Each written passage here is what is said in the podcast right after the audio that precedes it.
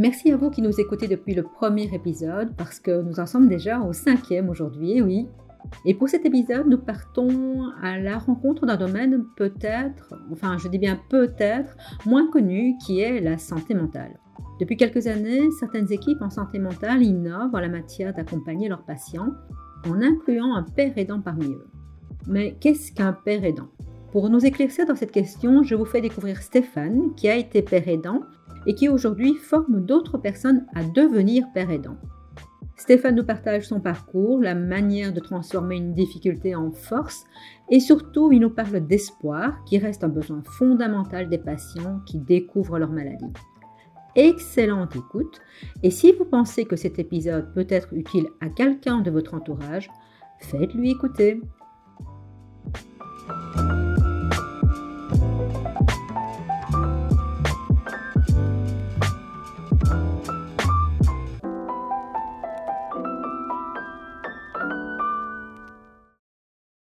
Bon, ben Stéphane, vraiment ravi euh, que tu aies accepté l'invitation de SPX à venir parler de toi et de Père euh, Est-ce que pour démarrer, tu pourrais te présenter brièvement? Et puis on a euh, du temps devant nous pour en parler plus amplement, mais en tout cas commencer par te présenter Merci Soyoung. Donc c'est Stéphane Waham.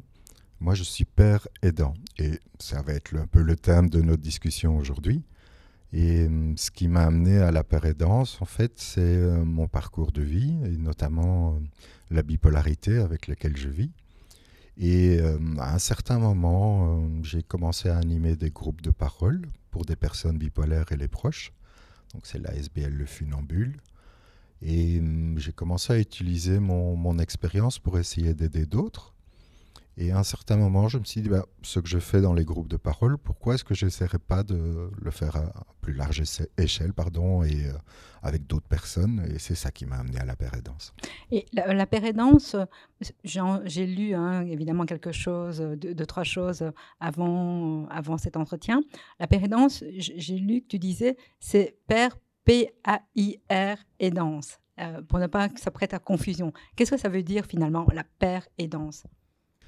Bah, il y a deux mots, comme tu le soulignes, euh, le terme père, c'est-à-dire des personnes qui ont un vécu semblable. Donc ça ne veut pas dire qu'on vit exactement la même chose. Si je reprends l'exemple euh, du groupe de parole, euh, bah, il y a des personnes avec différents types de bipolarité. mais par contre, on passe par des événements de vie qui sont un peu semblables. Et donc c'est vrai que la maladie mentale, par exemple, ben, ça génère pas mal euh, d'exclusion, de, stigmatisation, d'auto-stigmatisation, euh, de rapport à la médication. Et donc ce sont tous ces aspects-là qui euh, transcendent la, maladie, en fait, sur lesquels on peut se reconnaître comme père. Donc des, personnes vraiment avec des expériences de vie semblables. Et, et, pourquoi plus spécifiquement dans la santé mentale? Parce que les exemples que tu viens de donner, en fait, peuvent être appliquées à tout type de maladie, me semble-t-il. Hein. Et donc, pourquoi est-ce que cette, euh, cette pérédance, en tout cas, moi j'ai l'impression que ça, démarre plus dans la santé mentale, ou je me trompe peut-être? En fait, euh, tu m'as demandé de me présenter, et donc je suis parti un peu de mon expérience à moi, qui est celle de la santé mentale. Mais c'est vrai que l'aide entre pairs, on va la retrouver dans de multiples domaines. Donc on cite souvent les alcooliques anonymes comme une forme euh, de pérédance qui s'est structurée au, fil du temps. On va retrouver aussi la pérédance qui est née dans le mouvement euh, du, sida. Mhm. Euh, et du côté de la santé mentale également. ça, c'était plutôt aux États-Unis que ça a pris racine dans le mouvement de ce qu'ils appellent les survivants de la psychiatrie. Et donc, comme dans le mouvement du SIDA, il y a un côté un peu militant pour mhm. faire reconnaître son expérience. Et euh, pour dire, il n'y a pas que le, soin, il n'y a, pas que l'approche euh, parfois répressive aussi dans l'usage de, de, substances, mais il y a des parcours de personnes. Et ces parcours-là c'est important de, les entendre, c'est important qu'ils puissent se raconter, c'est important qu'ils puissent exprimer comment ils ont vécu l'accompagnement euh, qu'ils peuvent recevoir. Et, qui doit entendre ça alors D'après toi, d'après vous, les pères aidants, c'est destiné à qui? Alors, dans ces mouvements, il y avait une partie euh, qui était adressée au monde politique, évidemment, pour faire reconnaître ces situations, pour essayer de faire évoluer, évoluer le système, mais aussi aux équipes soignantes, pour faire passer l'idée qu'il y a peut-être moyen d'accompagner ou de soigner de manière différente en prenant la personne en compte, en prenant son expérience en compte. Ce qui va au-delà de, je, dis souvent, la petite lorgnette par laquelle les personnes prennent leur travail. Et donc de remettre la personne dans, sa globalité. donc c'était ça un peu le message. Et de, de s'ancrer dans la réalité, dans l'expérience des personnes pour porter ce message. Et donc la pérédance, donc au départ, euh, c'est l'idée d'utiliser son parcours de rétablissement pour aider d'autres. Donc c'est tourné vers les personnes, mais c'est aide également les équipes à s'interroger sur leur pratique, à la mettre en perspective avec l'apport d'une personne qui est passée par là. Donc c'est les deux termes, hein, père et danse. Et alors, ce que j'explique souvent aux équipes, c'est que la pérédance, ça s'ancre dans plusieurs, euh, plusieurs principes. Donc il y a d'abord l'espoir. Pour moi, le père il est porteur d'espoir. L'espoir qu'il est possible d'aller mieux, l'espoir qu'on peut reprendre sa vie en main. Et ça, moi, je l'ai vraiment vécu euh, quand j'ai été diagnostiqué. Euh, j'ai perdu deux ans de ma vie en désespoir parce que je pensais qu'il y aurait que les médicaments et je pensais que j'allais juste devoir composer euh, plus ou moins euh, avec la bipolarité pour essayer d'avoir une vie. Et durant ces deux années-là, tu étais hospitalisé ou tu, tu vivais, j'ai envie de dire, euh, ta vie sociale, ta vie privée? Et donc, j'ai la chance de ne jamais avoir été hospitalisé. et je pense que oui, c'est une chance de, de, pouvoir avoir été préservé. Mais j'ai vécu dans, dans, ma famille. J'ai une famille, j'ai des enfants. Et donc ces années-là, ils l'ont vécu avec moi. Et, donc par transitivité, ils ont aussi vécu un peu euh, le désespoir. Et je, je, raconte souvent une anecdote quand j'ai été père aidant ici à Namur, à la Charabiole. Euh, j'ai démarré pendant le Covid. Et donc, il n'y avait que les activités extérieures qui étaient autorisées. Donc, voilà, on, allait faire une balade. Et j'avais simplement expliqué, je, je suis père aidant. Je n'avais pas dit plus au groupe. Et tout d'un coup, pendant la balade, il y a une dame qui avait l'air un petit peu euh, en difficulté, qui s'arrête et qui me regarde et dit Mais c'est quoi, Père aidant? Explique-moi un petit peu. Donc voilà, j'ai tracé un peu mon parcours. Et elle me dit Ah, si tu en es arrivé là, il y a de bonnes chances que moi aussi. Et ça, je pense que c'est l'espoir qui est véhiculé par un père aidant, un père aidant qui est passé par des situations semblables, comme je l'expliquais tout à l'heure, et qui s'est rétabli, qui a récupéré sa vie, qui a récupéré une vie qui a du sens, dans laquelle il peut s'épanouir. C'est l'espoir dont tu parlais tout à l'heure, alors Oui, c'est vraiment ça, l'espoir. C'est l'espoir personnifié qu'il est possible euh, de progresser, qu'il est possible d'aller mieux, qu'il est possible de redécider pour sa propre vie, de la récupérer en main. Et euh, on, on, me demande parfois un petit peu, c'est quoi la définition euh, du rétablissement?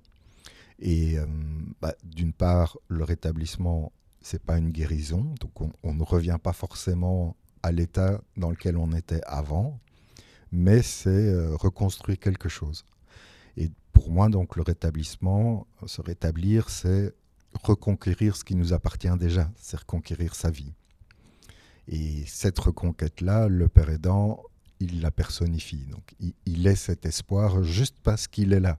Il n'a même pas besoin de parler, il n'a même pas besoin de faire quoi que ce soit.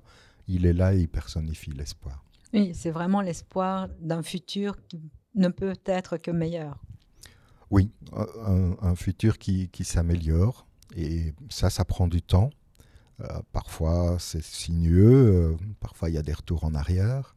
Et c'est ça qui euh, constitue aussi le rétablissement dont je te parlais. Donc c'est de partir d'une situation de grande souffrance, d'essayer de la traverser, d'essayer de reconstruire, de dépasser cette souffrance. Alors ça peut être encore vivre avec euh, les séquelles du passé, euh, des symptômes, mais ça, veut dire qu'il y a une vie avec laquelle, euh, dans laquelle ces symptômes ou ces séquelles du passé sont peut-être toujours présents, mais une vie qui est riche.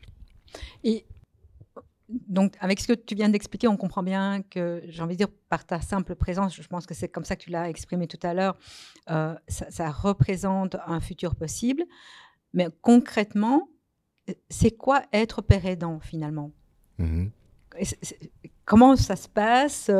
Euh, Comment toi tu t'es formé? Comment Qu'est-ce que tu fais en tant que père aidant? Comment ça fonctionne dans une équipe éventuellement? Ok le père aidant, je, pense que une des premières choses, ça s'ancre dans du lien. Donc, c'est le fait que des pères se reconnaissent.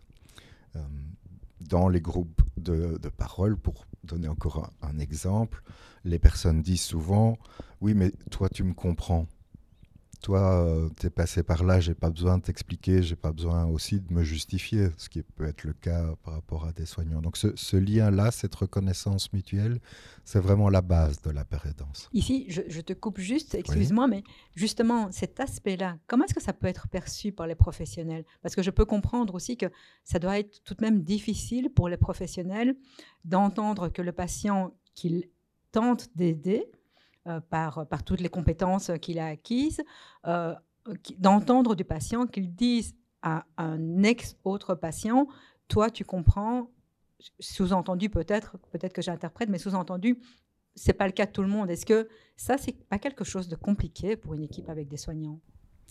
Je pense qu'ils s'en rendent compte parce que souvent les patients doivent déjà leur dire, enfin leur avoir dit ça. Toi, tu comprends pas, tu n'as pas été dans ma situation.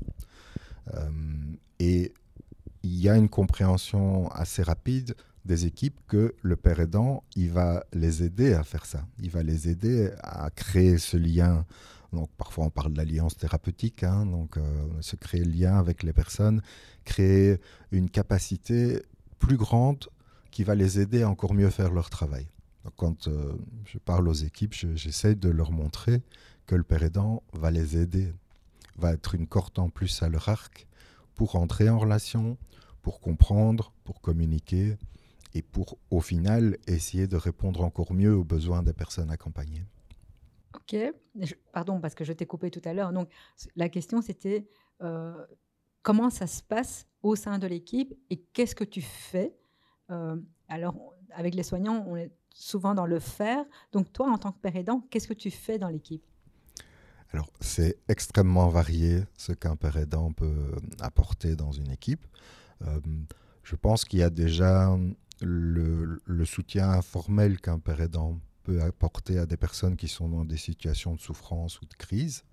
Euh, cette capacité à s'asseoir et à simplement parler et, à se reconnaître. Euh, je pense que les, les, personnes qui vivent des situations difficiles un besoin de base, c'est d'être validé dans leur souffrance, de pouvoir dire oui, je vois que tu souffres et je peux m'asseoir avec toi et on va parler de cette souffrance qui a peut-être été la mienne aussi et on va pas forcément être dans le faire tout de suite. Et ça, c'est une, première base pour moi de ce qu'un père aidant va pouvoir euh, essayer d'apporter dans une équipe, c'est de pouvoir utiliser ces moments plus d'informel pour créer un climat de soutien, en fait, un climat d'aide. Et ça, on, va le retrouver à peu près dans, chez tous les pères aidants. Alors après, en fonction des contextes, on a des activités qui peuvent être très très variées. Euh, donc euh, là, la, la Charabiole, c'est un club psychosocial. Et donc c'était des activités euh, qui sont basées sur la reconnexion à soi, et des, aptitudes sociales, on va dire. Donc ça passe par de la cuisine, ça passe par du jeu, ça passe par du chant. Et là, ben, en tant que père aidant, moi j'ai pu contribuer plus directement à un espace qui était une espèce de groupe de parole aussi, hein, où on abordait les questions de santé mentale. Et c'était animé avec euh, le psychologue. Et les sujets que les personnes amenaient, moi je pouvais les éclairer de euh, ma position, de mon expérience, et le psychologue, lui, plutôt avec ses lunettes de son savoir plus académique et professionnel. Et donc là, le père aidant, il peut être porteur d'activités spécifiques et porteur d'activités plus orientées vers le rétablissement, donc vers comment est-ce que je m'observe, comment est-ce que euh, je peux identifier ce qui me convient ou ce qui ne me convient pas, et qu'est-ce que j'en fais. pour améliorer ma vie. Donc voilà, c'est une autre manière d'être, euh, un autre type d'activité. Et puis, on peut aussi avoir des activités qui sont euh, liées à, l'après-accompagnement, l'après-hospitalisation. Donc, qu'est-ce qui se passe quand je vais quitter l'équipe? Comment est-ce que je vais me retrouver dans la vie? Qu'est-ce que je vais essayer de reconstruire? Et le père aidant, comme il est passé par là, il va pouvoir aider les personnes à réfléchir à ça. À réfléchir sur l'avenir, mais ça veut dire que quand la, personne est guérie et sort euh, de, l'hôpital ou de l'institution, tu pourrais continuer en tant que père aidant, être en contact avec, avec ces personnes-là? Comment ça se passe après alors? Alors pour l'instant, euh, les pères aidants, on va les retrouver dans des équipes pluridisciplinaires et leur contact après, c'est pas encore développé. Mais moi, je crois fortement à ça, que le père aidant puisse être encore un lien après. Euh, il connaît les personnes. Le fait de sortir d'un accompagnement, parfois, ça peut refragiliser euh, si on n'a pas déjà un réseau de, soutien. Et donc le père aidant, en dehors de l'équipe pluridisciplinaire, j'y crois vraiment beaucoup. Euh, mais chez nous, ce n'est pas encore très développé. En termes de, métier, par contre, ce que j'expliquais tout à l'heure dans les groupes de parole, bah, c'est une forme de père aidance. Et donc on a des groupes d'entraide, on a des groupes de parole, et ça c'est une manière de faire de la pérédance après, mais les deux sont pas encore très connectés. Mm-hmm. Et donc il y a un enjeu pour toutes les associations de patients euh, et, les groupes d'entraide mutuelle, c'est de se faire connaître auprès des professionnels et que les professionnels puissent utiliser euh, ces points d'appui dans la communauté comme quelque chose de, de complémentaire à ce qu'ils font. Et là, un des rôles du père aidant, c'est aussi dans cette optique-là d'orienter vers des ressources. Et euh, je crois qu'en le faisant dans l'équipe, ça va aussi amener euh, l'équipe à pouvoir euh, réfléchir et intégrer ça dans leur approche de rétablissement. Tout à l'heure, je disais que tu étais formé, donc tu as, tu as suivi une formation. Est-ce que, est que je, je, me trompe ou... Non, c'est correct. Oui, hein. Donc depuis, je pense, 2016, il, il existe une formation à l'Université de Mons pour la pérédance, santé mentale, addiction et précarité. C'est un peu les, les, trois grands domaines dans lesquels euh, on, a des pérédants. Et alors, c'est une formation qui se donne dans les locaux de l'Université de Mons, mais ce n'est pas une formation universitaire. Donc, on n'a pas un prof qui vient nous expliquer c'est ça de faire de la pérédance. Et euh, c'est un groupe intéressant, je trouve, parce que comme on mélange les trois publics, donc on a des, des avec un parcours santé mentale, addiction ou précarité, c'est très riche de pouvoir rencontrer euh, ces différents parcours de vie. Euh, par exemple, je pense que spontanément, j'aurais pas vraiment été en contact avec des personnes qui consomment des substances euh, assez dures, des, drogues. Et là, j'ai été euh, exposé à ces parcours de vie. Et c'est extrêmement enrichissant parce que quand on rencontre des personnes qui, ont, euh, qui vivent une grande souffrance ou une grosse rupture, ben, il y a souvent différentes dimensions complémentaires. Enfin, je, complémentaire, c'est pas le bon mot sans doute, mais d'autres dimensions que, que, la santé mentale en ce qui me concerne. Il y a pas mal de personnes qui ont des problèmes de santé mentale, qui consomment des substances, de l'alcool, un peu comme une automédication. Euh, il y a des personnes euh, qui ont vécu des éléments qui les ont conduits à la rue. Et donc avoir toutes ces expériences, c'est enrichissant pour un père aidant. Ça permet aussi d'avoir un réseau. Donc euh, voilà, si je me pose une question, je sais à peu près qui je peux appeler. Et l'autre aspect de la formation, comme je disais, ce n'est pas une formation universitaire. Euh, la manière dont c'est conçu, on a un intervenant extérieur qui va venir aborder un, sujet et c'est la réflexion du groupe avec cet intervenant qui fait un peu émerger une compréhension ou du moins une rencontre euh, des points de vue. Et donc on a eu euh, par exemple l'occasion d'avoir un intervenant extérieur qui nous a parlé des parcours de migration, le, côté de, de, la détention aussi, certaines euh, personnes sont hospitalisées sous contrainte. Euh, et puis, bah, on a eu l'occasion de réfléchir à la déontologie, au secret professionnel. Donc, je dirais que la formation s'est posée une série de jalons de manière à pouvoir euh, explorer les différentes dimensions du métier de père aidant et ce à quoi on va être confronté dans une équipe pluridisciplinaire. J'ai déjà entendu parler d'experts du vécu. Quel est le lien entre les experts du vécu et les pères aidants? Oui, donc il y a aussi les patients experts, les patients partenaires, il y a, énormément de choses euh, qui, euh, qui sont utilisées. Moi, je dis souvent, c'est un peu comme euh, les menuisiers. Il y en a qui font des châssis, il y en a qui font des cuisines, d'autres des chaises, mais au final, c'est des menuisiers. Et en ce qui concerne tous ces patients, ces pères aidants, ces experts du vécu, c'est le rétablissement qui est le socle commun de tous. C'est leur expérience personnelle d'avoir vécu l'hospitalisation ou euh, des, troubles de santé mentale. Et c'est là-dedans qu'ils vont aller puiser pour pouvoir aider d'autres. Alors ça peut être aider des personnes, ça peut être aider des équipes, ça peut être de former des équipes, ça peut être euh, de faire des retours à l'administration sur les procédures administratives qui peuvent poser des problèmes.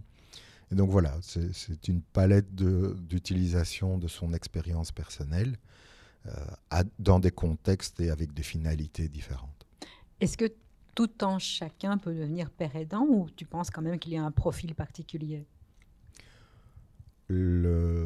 L'expérience ne fait pas expertise, je dirais. Donc un père aidant, il va devoir développer différentes compétences. C'est tout d'abord de pouvoir observer son propre parcours et en tirer euh, des leçons. Par quoi est-ce que je suis passé? Quelles étapes? C'est quoi qui m'a aidé? C'est quoi qui m'a desservi? Quand est-ce que je me suis pris une porte? Euh, Comment est-ce que j'ai pu dépasser les choses? Comment est-ce que j'ai pu reconstruire? Donc c'est vraiment d'abord une introspection et de pouvoir mettre de l'ordre dans tout ça et d'en tirer ce qu'on appelle un savoir expérientiel. Ça, c'est le terme des académiques qui regardent la pérédance, mais voilà, ça c'est le terme euh, utilisé. Et puis l'étape suivante, ça va être de confronter son vécu à d'autres. Donc, qu'est-ce que les autres ont vécu? Est-ce que c'est la même chose que moi? Est-ce que c'est différent? Est-ce que c'est complémentaire? Euh, Et donc, il y a un renforcement et un élargissement du savoir qu'on a pu tirer de son expérience. Et enfin, il faut décider qu'on va utiliser ça au service des autres. Et là, c'est vraiment un, choix important. Euh, certaines personnes qui ont dépassé euh, la souffrance ou la maladie mentale, elles, préfèrent juste l'oublier, ne plus rien avoir à faire avec ça. Et donc le fait de dire je vais puiser là-dedans pour aider d'autres, c'est une décision majeure. Et je pense que c'est là que on devient père aidant c'est quand on prend cette décision-là et que bah, on déploie ses compétences dans une équipe, dans un groupe de parole ou autre. Actuellement, comment tu exploites alors euh, cet aspect de pérédance? Et donc, pour, donc le, la pérédance, pour moi, c'est les groupes de parole encore. Donc, je ne suis plus pérédant dans une équipe pluridisciplinaire parce que j'ai développé un projet de formation et d'accompagnement des équipes qui souhaitent engager des pérédants. Donc, les équipes de soins, les soignants, qui à un moment décident d'engager un père aidant, ne pourraient pas le faire de manière spontanée. L'idéal, c'est qu'ils soient quand même déjà au départ formés ou en tout cas accompagnés dans la démarche. En fait, en regardant ce qui s'était passé à l'étranger, essentiellement en France, on a constaté que euh, la pérédance a été un petit peu euh, un phénomène à la mode et que des directions se sont dit OK, on va engager des pères aidants, on va les mettre dans les équipes ça a conduit à des situations compliquées, voire des échecs. Des échecs bah, déjà pour les personnes accompagnées, mais aussi pour les équipes et, les institutions. Parce que la pérédance, le fait d'avoir un ancien usager, un ancien patient dans l'équipe, ça pose des questions. Et euh, si ces questions, si l'équipe n'a pas eu l'occasion d'explorer ces questions, d'essayer de se faire une idée, ça peut coincer. Et donc, par exemple, est-ce que je vais arriver à, considérer cet ancien patient comme un collègue? Quelle place est-ce que je vais lui faire? Est-ce que je vais le traiter différemment des autres collègues? Est-ce qu'il va parchuter? Est-ce qu'il va être fiable? Est-ce qu'il va respecter le secret professionnel? Euh, le truc un peu rigolo, c'est les équipes qui disent ah, le vendredi, euh, quand euh, voilà, c'est la fin de la journée, parfois on se lâche un peu, on, dit deux, trois choses un peu rigolotes, parfois sur les personnes qu'on accompagne. Est-ce qu'on pourra toujours rire quand le père aidant sera là? Et donc il y a une série de questions qui ont besoin d'être travaillées. Et si elles ne sont pas travaillées, que le père aidant est engagé directement, alors elles n'ont pas la place parce que le père aidant, il y a déjà une relation qui existe et ça va cristalliser tout un tas de choses. Donc ce qu'on a dit nous, c'est on vous propose de réfléchir ensemble en amont de l'arrivée d'un père aidant. Et je fais ça avec euh, deux autres collègues père aidants. Et on, on, explique notre parcours, on explique comment on a fait de la père aidance. Et surtout, on va essayer de travailler avec eux comment, comme je disais tout à l'heure, le père aidant va les aider à encore mieux faire leur travail. Et ce processus d'accompagnement, il prend combien de temps alors par rapport à l'équipe qui se dit, nous, on a envie de s'engager euh, euh, et, d'avoir un, père aidant avec nous? C'est assez variable. Ça dépend essentiellement du niveau de réflexion de l'équipe. Certaines équipes se sont déjà bien renseignées, ont déjà fait appel à des pères pour venir parler. Et puis d'autres découvrent, euh, donc c'est une envie d'enrichir leur pratique parce qu'ils en ont entendu parler, mais ils, ne savent pas encore grand-chose. Donc en gros, ça va entre trois mois et un an. Un an étant le, le temps le plus long qu'on ait fait jusqu'à présent, mais avec une équipe qui voulait se donner le temps de la réflexion, justement. Et dans notre accompagnement, il y a plusieurs étapes. Tout d'abord, on va proposer à l'équipe de remplir un questionnaire anonyme. Ça nous permet un petit peu de voir, euh, bah, tiens, est-ce que vous connaissez la père aidance?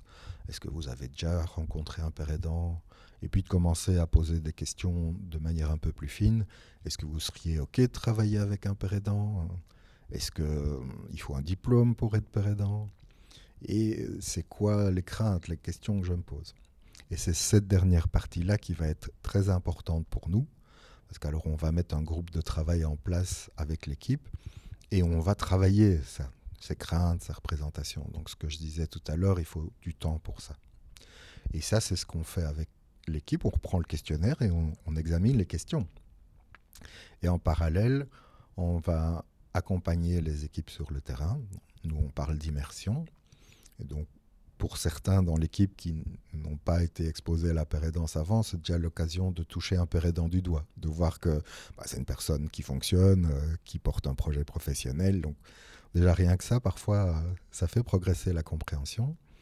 Et puis pour nous, bah, de comprendre le boulot de l'équipe. Et enfin, de pouvoir commencer à instiller l'idée que le pérédant va pouvoir les aider dans leur travail.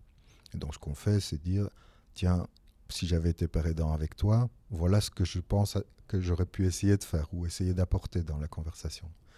Est-ce que tu as remarqué ceci que moi j'ai perçu?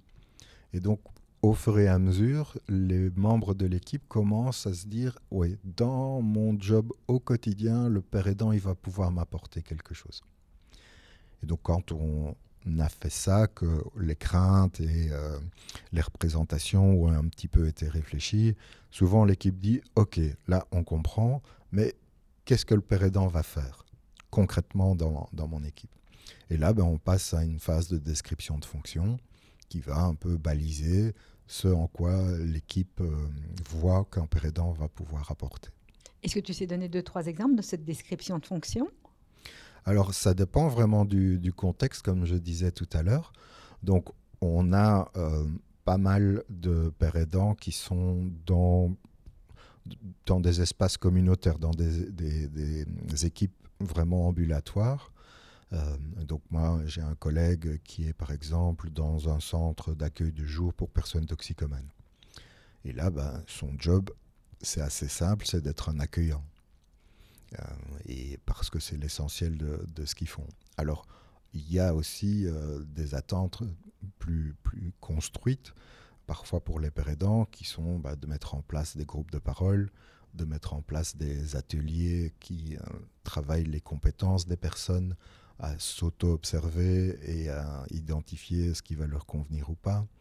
Il y a des pères aidants qui font du suivi individuel aussi, donc ils sont vraiment là dans euh, le job de l'équipe en binôme, souvent avec quelqu'un de, l'équipe.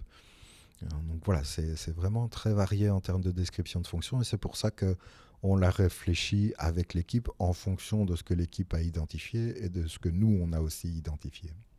Dans, une équipe de soins, on imagine assez aisément que le personnel, euh, je dirais les professionnels de soins, vont vers chacun des patients qu'ils de l'équipe, euh, enfin de, euh, du service, pardon, euh, ou si c'est un centre de jour, vers chacun des patients qui se présentent dans ce centre de jour.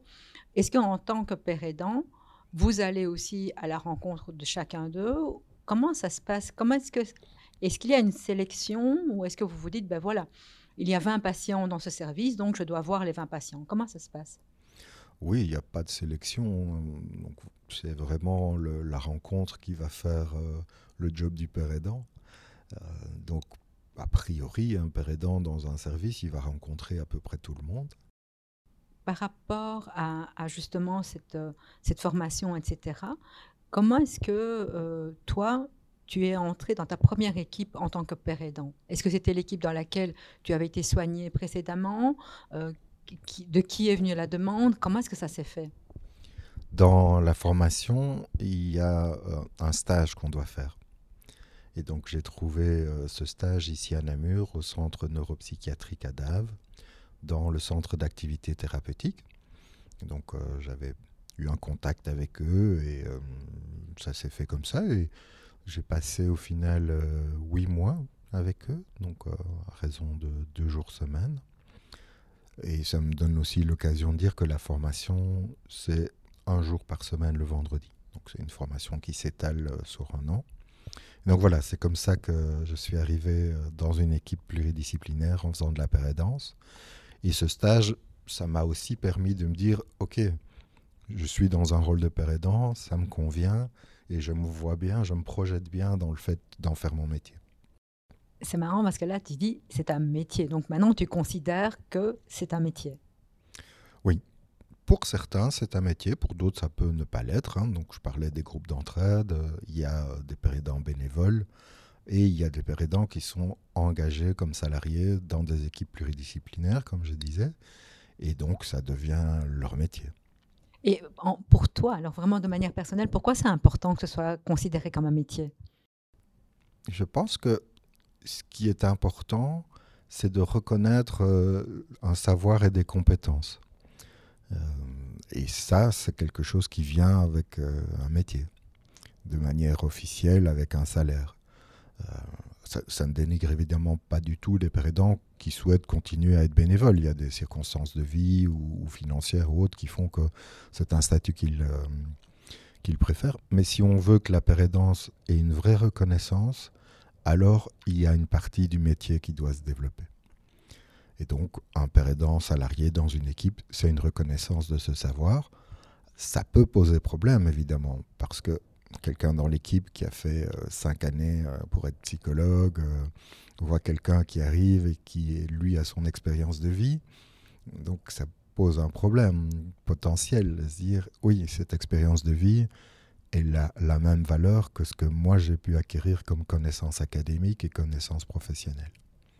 Et à l'inverse, on pourrait, quand si on dirige euh, en tant que gestionnaire, j'ai envie de dire, d'une institution, on pourrait se dire, bah, s'il y a des pérédants bénévoles, pourquoi est-ce que moi, je, je paierais finalement à, à Donc, est-ce que là, il n'y a pas quelque chose qu'il va falloir à un moment euh, réglementer davantage? Euh, Je ne pense pas que ça va passer par la réglementation. Mais c'est vrai qu'on constate que dans certaines institutions, ils ont des pérédants bénévoles depuis tout un tas de temps, ils en ont engagé un mi-temps mais il n'y a pas d'opportunité pour les autres. Donc euh, il y a un côté un peu pervers à, cela. Et c'est pour ça que nous, on défend euh, le fait que c'est un métier et que ben, on essaye de créer un maximum d'opportunités pour que des perdants puissent être engagés. Et ça, ça fait aussi euh, que la structuration de ce métier est en train de se, se faire chez nous. Et par exemple, c'est qu'on on a démarré avec d'autres associations de pères aidants en Europe et au Québec, euh, c'est de réfléchir à une charte de valeurs. Qu'est-ce que, c'est quoi les valeurs de la pérédance et de la partager euh, entre nous et donc d'en faire une espèce de, socle commun. Et puis euh, l'étape suivante, ça va être pour nous de réfléchir à un code de conduite. Donc comment est-ce qu'on traduit ces valeurs dans la pratique de la pérédance Et ces éléments-là, je pense ça va nous permettre de nous positionner avec des outils que les autres professionnels ont également. Ces codes de conduite, euh, parfois un code de déontologie lorsque le métier s'est structuré en un ordre. Et donc c'est d'arriver à ce que la pérédance puisse disposer des mêmes outils d'expliquer les compétences qu'on met en place. Et donc ça, ça va faire métier. Mais ce qui nous importe ici en Belgique francophone, c'est de le faire par la pratique et pas par quelque chose qui viendrait du dessus. Donc, euh, du dessus, tu entends des politiques ou, Des politiques ou, des académiques euh, qui définiraient ce que c'est les valeurs de la pérédance en observant euh, un peu de l'extérieur, en faisant leurs études. Non, ici, on veut que ça vienne des pérédants et des associations de pérédants. Tout à l'heure, tu parlais de ce professionnel qui voit arriver un père aidant et qui peut se poser toute une batterie de questions. Et a notamment la question de la rechute éventuelle. Qu'est-ce qui se passe si un père aidant est en rechute? Comment ça, comment ça se définit? Comment est-ce que euh, euh, ça, se, ça peut euh, perdurer? Alors, c'est évidemment une question qui revient à chaque fois dans les équipes. et c'est quelque chose, c'est un risque qu'on ne peut pas éliminer, évidemment. Et donc l'équipe, elle va devoir vivre avec cette idée que ça pourrait arriver.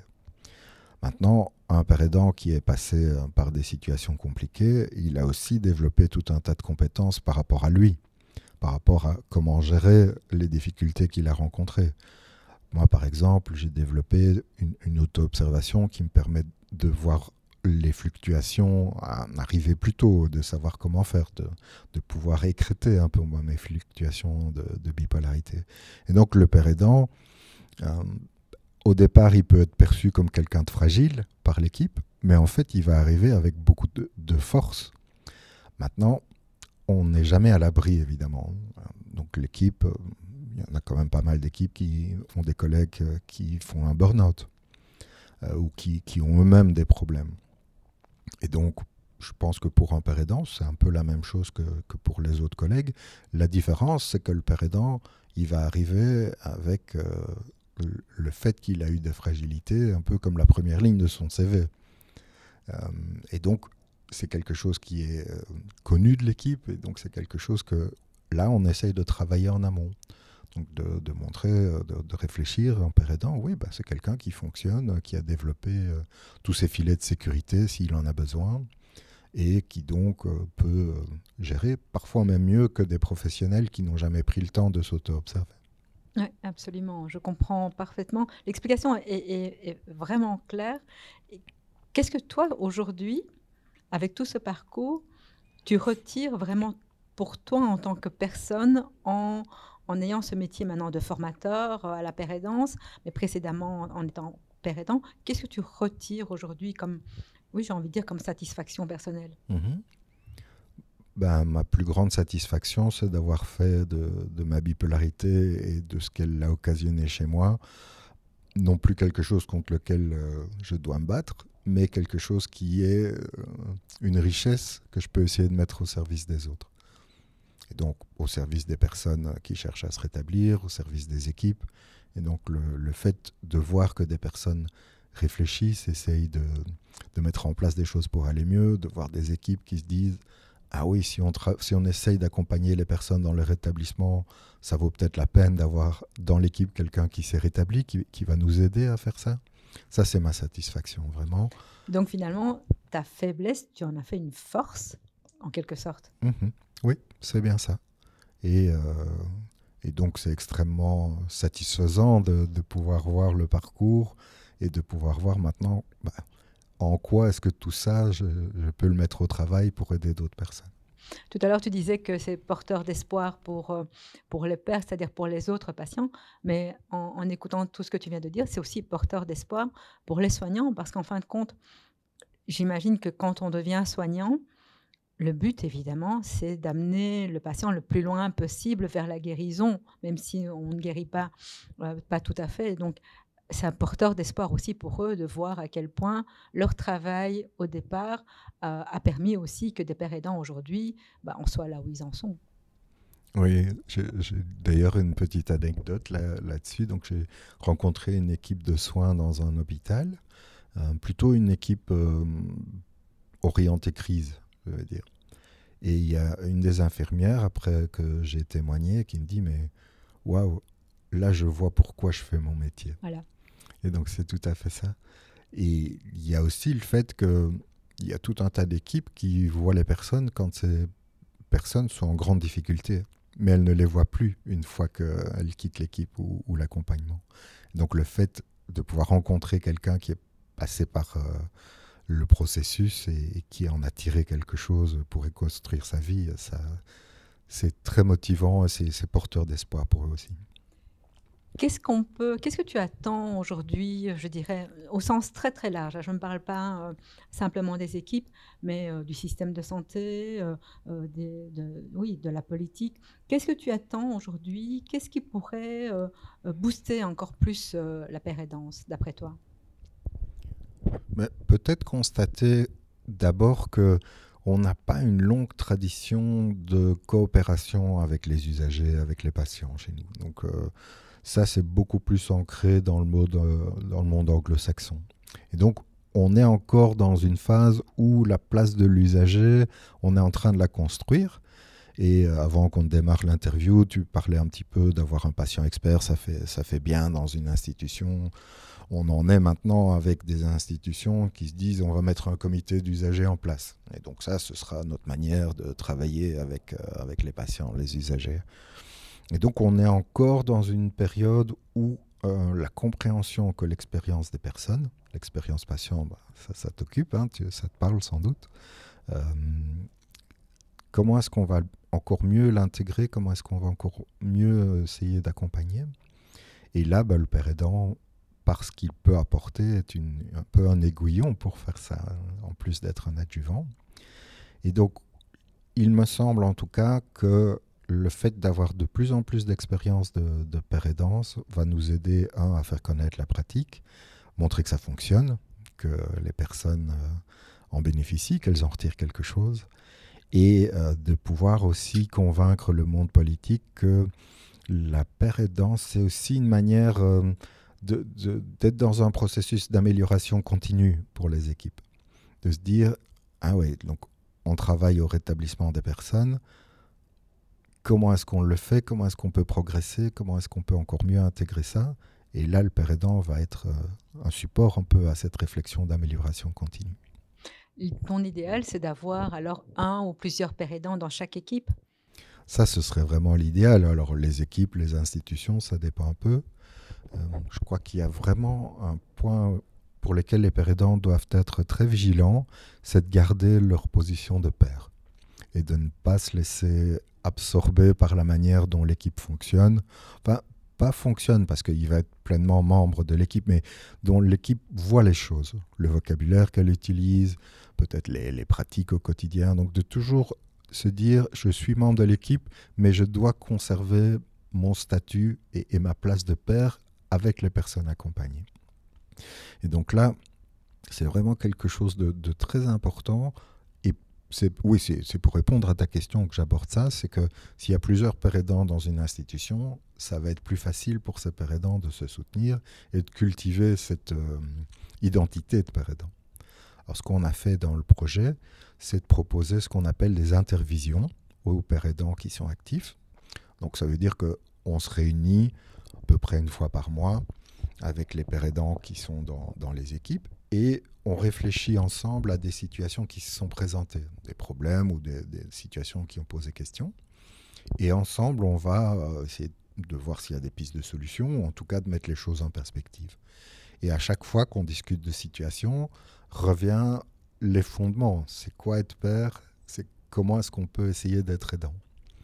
Et donc, euh, ces intervisions-là, c'est vraiment aussi l'occasion de cultiver notre spécificité, notre euh, particularité. Et j'explique un peu, c'est toujours un peu un contrepoids par rapport à ce que l'équipe peut avoir comme force d'absorption. Tu as dit à plusieurs reprises que pour l'instant, euh, le territoire, c'était euh, la Belgique francophone. Est-ce que tu sais comment ça se passe en Flandre? Alors en Flandre, je, n'ai pas eu énormément de, contacts de ce côté-là. Euh, mais il me semble que la pérédance y est implantée depuis plus longtemps.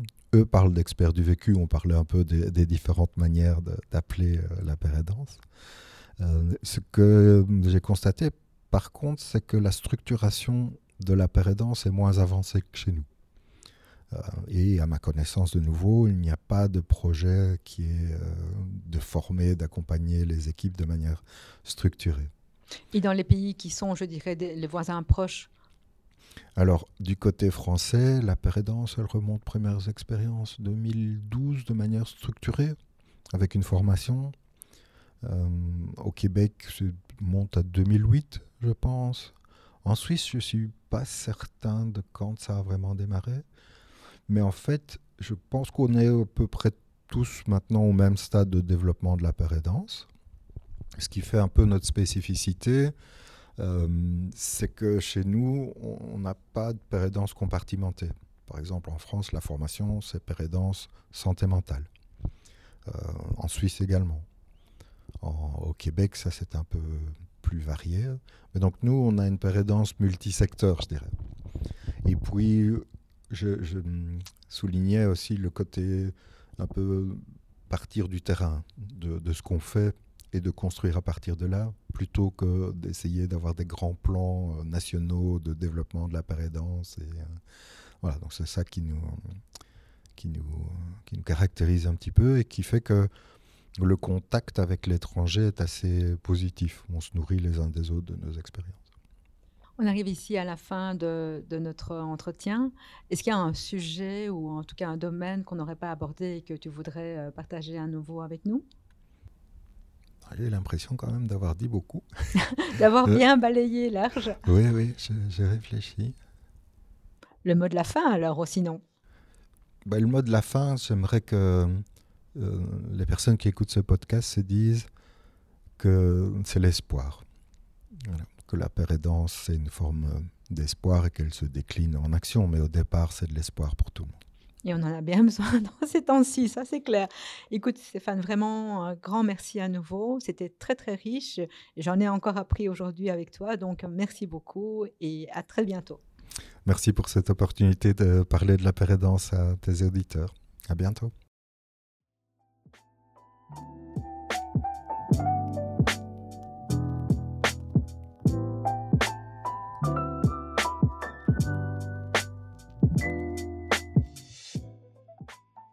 Encore merci d'avoir écouté cet épisode et si vous désirez plus d'informations concernant la pérédance, vous pouvez consulter les liens dans la description de ce podcast. Enfin, si vous voulez soutenir ce podcast, s'il vous plaît, laissez un commentaire car c'est de cette manière que le podcast sera le plus exposé. En tout cas, je vous attends le mois prochain.